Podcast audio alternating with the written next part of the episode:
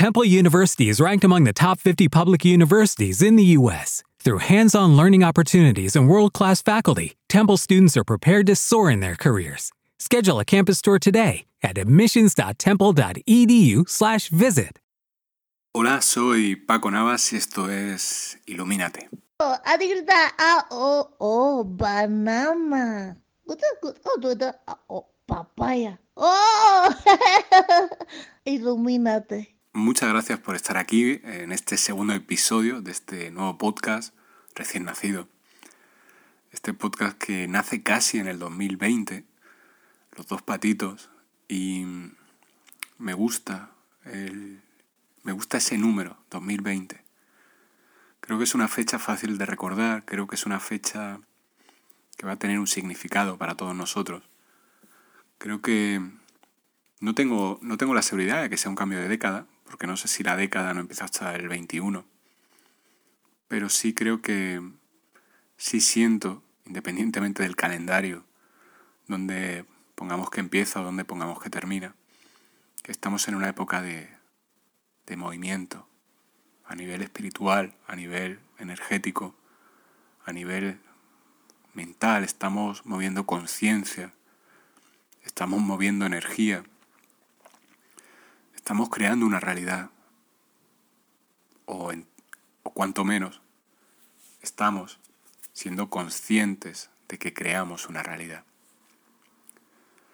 Y ese arrojar luz sobre esas esquinas que hasta el momento habían sido oscuras, ya es un salto diferencial, es un, es un avance significativo en nuestro camino personal, porque nos da una percepción del terreno que estamos pisando nos da una percepción de, de cómo son las cosas realmente. Porque tú piénsalo, piensa realmente cómo son las cosas y luego piensa cómo eliges ver las cosas. Para poder ver algo con claridad o relativizar algo malo, tienes que mirarlo de frente. Te voy a poner un ejemplo. Imagínate ¿Quién crees que tiene más complicado salir de un, de un problema? Por ejemplo, imagínate que te das un golpe y te rompes la pierna. Y tienes la tibia destrozada y si miras, ves que el hueso sale por la piel y, en fin, un cuadro. Seguro que te da hasta grima imaginar eso. ¿Quién, ¿Quién crees que tiene un mejor pronóstico para volver a andar con normalidad? La persona que mira de frente a su pierna, que mira a la herida, que ve lo complicado, lo doloroso, la mala pinta que tiene eso, y de un modo consciente después de mirar a eso fijamente, decide lo que tiene que hacer, bien sea buscar ayuda médica, bien sea llamar a un taxi para que le lleve a un hospital, bien sea estarse quieto y no moverse, y pedir ayuda a quien pasa a su lado. Esa persona o la persona que elige no mirar a la pierna. Es decir, no, no, no, no miro, no pasa nada, voy a hacer como que no existe, voy a intentar seguir andando con esa pierna destrozada. Seguramente estarás de acuerdo conmigo en que la primera persona tiene un mucho mejor pronóstico de recuperarse. La segunda persona es probable que se desangre o que por intentar andar como si no pasara nada, su piedra, perdón, su piedra, su pierna acabe destrozada. Creo que te he dicho piedra porque estaba pensando en, en decirte que seguramente en cuanto choque con un obstáculo esa persona, pues se destrozará totalmente la pierna. Y estaba pensando en ese obstáculo como una piedra. Pero quería decirte pierna. Hay mucha gente que relativiza las situaciones. Hay mucha gente que va con la pierna rota y dice, no, no, no, no pasa nada. Y al final acaban diciendo que es normal andar con una cojera. No, es normal que me falte una pierna, porque, claro, si tuve un accidente y tenía el hueso roto y, claro, ¿cómo no voy a perder la pierna? Yo seguía andando con normalidad. Hago de menos al problema. Realmente lo que tengo es miedo de mirar el problema. Hago como que no existe y cada paso que doy me duele horrores. En cambio, tú puedes relativizar, relativizar algo cuando vas confrontado con ese algo. Tú puedes mirar tu pierna, mirar tu herida, mirar lo jodido que está esa herida y decidir tomar medidas, llamar, pedir ayuda y en ese periodo tomar conciencia de que dentro de la gravedad estás poniendo remedio, por tanto puedes relativizar el peligro. Voy a estar bien, estoy haciendo lo mejor posible, me estoy cuidando. Relativizas desde la conciencia. La conciencia es poder ver la realidad de un modo amplio. En cambio, relativizar desde la inconsciencia te obliga a no ver la realidad ni en un porcentaje muy pequeño. En vez de ver la realidad, y la realidad es que tienes una herida abierta, estás viviendo una fantasía. No, no, no, no me pasa nada. Es normal que no pueda apoyar la pierna, es normal que me tropiece, es normal que me duela al caminar. Y no estás viviendo. A todas luces tienes miedo a confrontar con la realidad. Y la realidad, la vida, te devuelve ese miedo en forma de, qué casualidad, una herida que te va a recordar siempre esa incapacidad para fluir con la vida. La vida te va poniendo pruebas diariamente. Cambia la pierna de este ejemplo por una herida abierta que alguien tenga con su familia, con su pareja, con un amigo, consigo mismo, y haga como que esa herida no existe. Si tú tienes una herida abierta con tu pareja, solamente estarás cómodo o cómoda cuando estés sin tu pareja. Pero tienes un problema si tienes una herida abierta con tu pareja y compartes tu vida con tu pareja.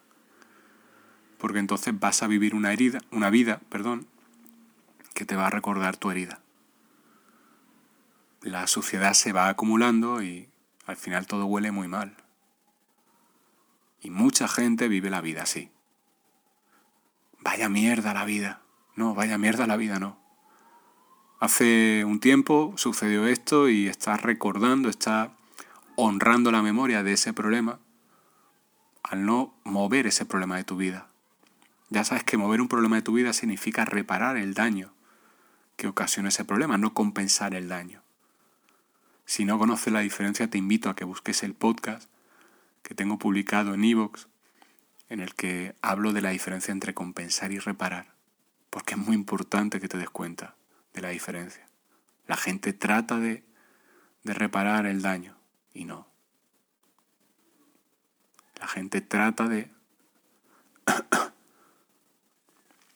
La gente trata de compensar el daño y no se trata de compensar, se trata de reparar, reparar el daño, reparar.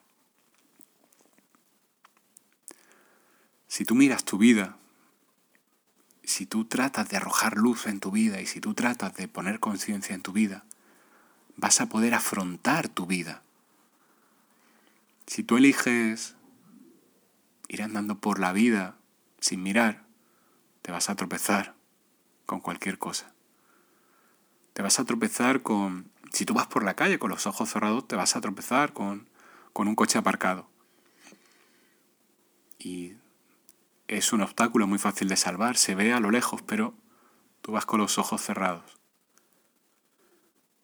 ¿Qué es lo que pasa cuando alguien va con los ojos cerrados? Que va con los ojos cerrados porque tiene miedo a aquello que puede ver y al final interpreta que la vida es un campo de batalla, que no quiere verlo, porque va a haber cadáveres en cualquier lado después de esa guerra que ha habido y eso le pasa a mucha gente también.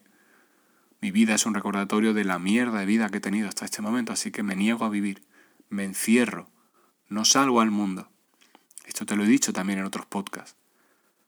Creo que la casa es un lugar en el que no debes de vivir. Debes de estar en tu casa para dormir, para comer, para descansar, pero no debes vivir en tu casa. No debes de hacer vida en tu casa. la vida se vive fuera de tu casa casa es para alojarte, no para habitar. Es otra de las cosas que no nos han enseñado bien. En tu casa tienes que estar, yo por ejemplo estoy para trabajar, para leer, no, para leer incluso me voy a un parque, para comer, para ducharme, para dormir, pero me paso más horas, o intento, perdón, intento, es imposible pasar más horas fuera de casa porque duermo en mi casa, pero me paso, las horas que tengo libres me las paso en un 90% fuera de casa, porque la vida está fuera. De nada nos sirve ni aunque te dediques a aquello que consideres más exquisito, por llamarlo así, por ejemplo, estar en tu casa leyendo y cultivándote mentalmente, emocionalmente, espiritualmente. Todo ese conocimiento que adquieres no lo integras si no lo pones, lo confrontas con lo que hay en la vida. Conozco gente que habita en bibliotecas y no son sabios. Son esponjas que tratan de absorber el conocimiento porque sienten que siempre les falta algo. Conozco gente que vive en la calle que no ha leído un libro en mucho tiempo y son más sabios que todas estas personas. Porque están en contacto con la escuela verdadera, que es la vida. Los libros son manuales de instrucciones y la vida es donde puedes poner a prueba todo ese conocimiento. Es como el carnet de conducir. Los libros son la parte teórica, pero la parte práctica esa es la que sales en la carretera, a la carretera a conducir en la vida. Así que espero, espero que estés escuchando mil podcasts, que estés leyendo, que estés viendo vídeos, espero que estés haciendo mil cosas. Pero lo único que verdaderamente te deseo es que estés viviendo tu vida, para poder darte cuenta de hasta qué punto todas esas cosas se aplican en tu realidad y hasta qué punto todas esas cosas resuenan con toda la información que está llegando a ti, que si consigue alinear el conocimiento con la sabiduría, integras y das pasos adelante. Eso es lo que te deseo. Oh, oh, oh, banana. Oh, papaya. Oh, ilumínate. Muchas gracias por por escucharme en este segundo episodio de Ilumínate. Como siempre te digo, si quieres seguirme en redes sociales, búscame como Paco Navas. Si quieres seguir mis otros podcasts, búscame en tu aplicación de podcast, en Evox, por ejemplo, en Google Podcast, en Spotify. Búscame como Paco Navas y aparecerán todos mis podcasts. En Evox tengo un podcast con mi nombre que es un podcast privado. Si resuena contigo, tienes ahí episodios que libero en exclusiva para mis fans. Y si quieres saber más de mí o quieres conocer las herramientas con las que trabajo en mis tratamientos y que están a tu disposición en descarga directa, entra en paconavas.com y ahí tienes todo lo que, lo que puedo humildemente ofrecerte en tu camino. Muchas gracias por escucharme espero que este podcast te haya iluminado.